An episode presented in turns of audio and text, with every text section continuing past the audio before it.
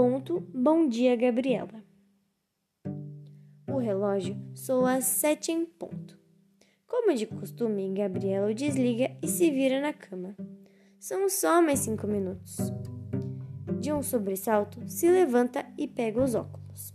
Ao lado da cama, o relógio lhe avisa que sua aula está prestes a começar.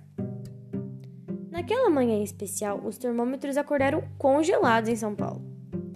Uma ótima oportunidade para estrear seu belo casaco de pele, seria, pensou Gabriela. Mas sua mãe provavelmente lhe diria que aquilo é um exagero.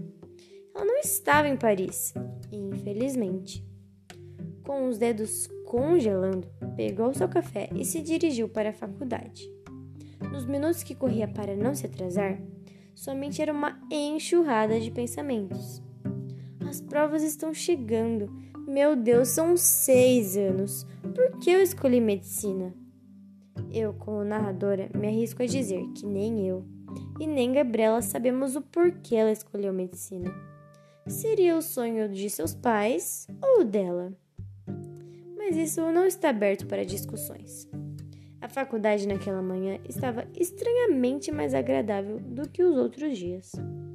Após suas intermináveis aulas, Gabriela foi para casa. Ela ainda precisava estudar para suas provas e também para a aula de inglês. Ela precisava ver o melhor dia para sair com seus amigos.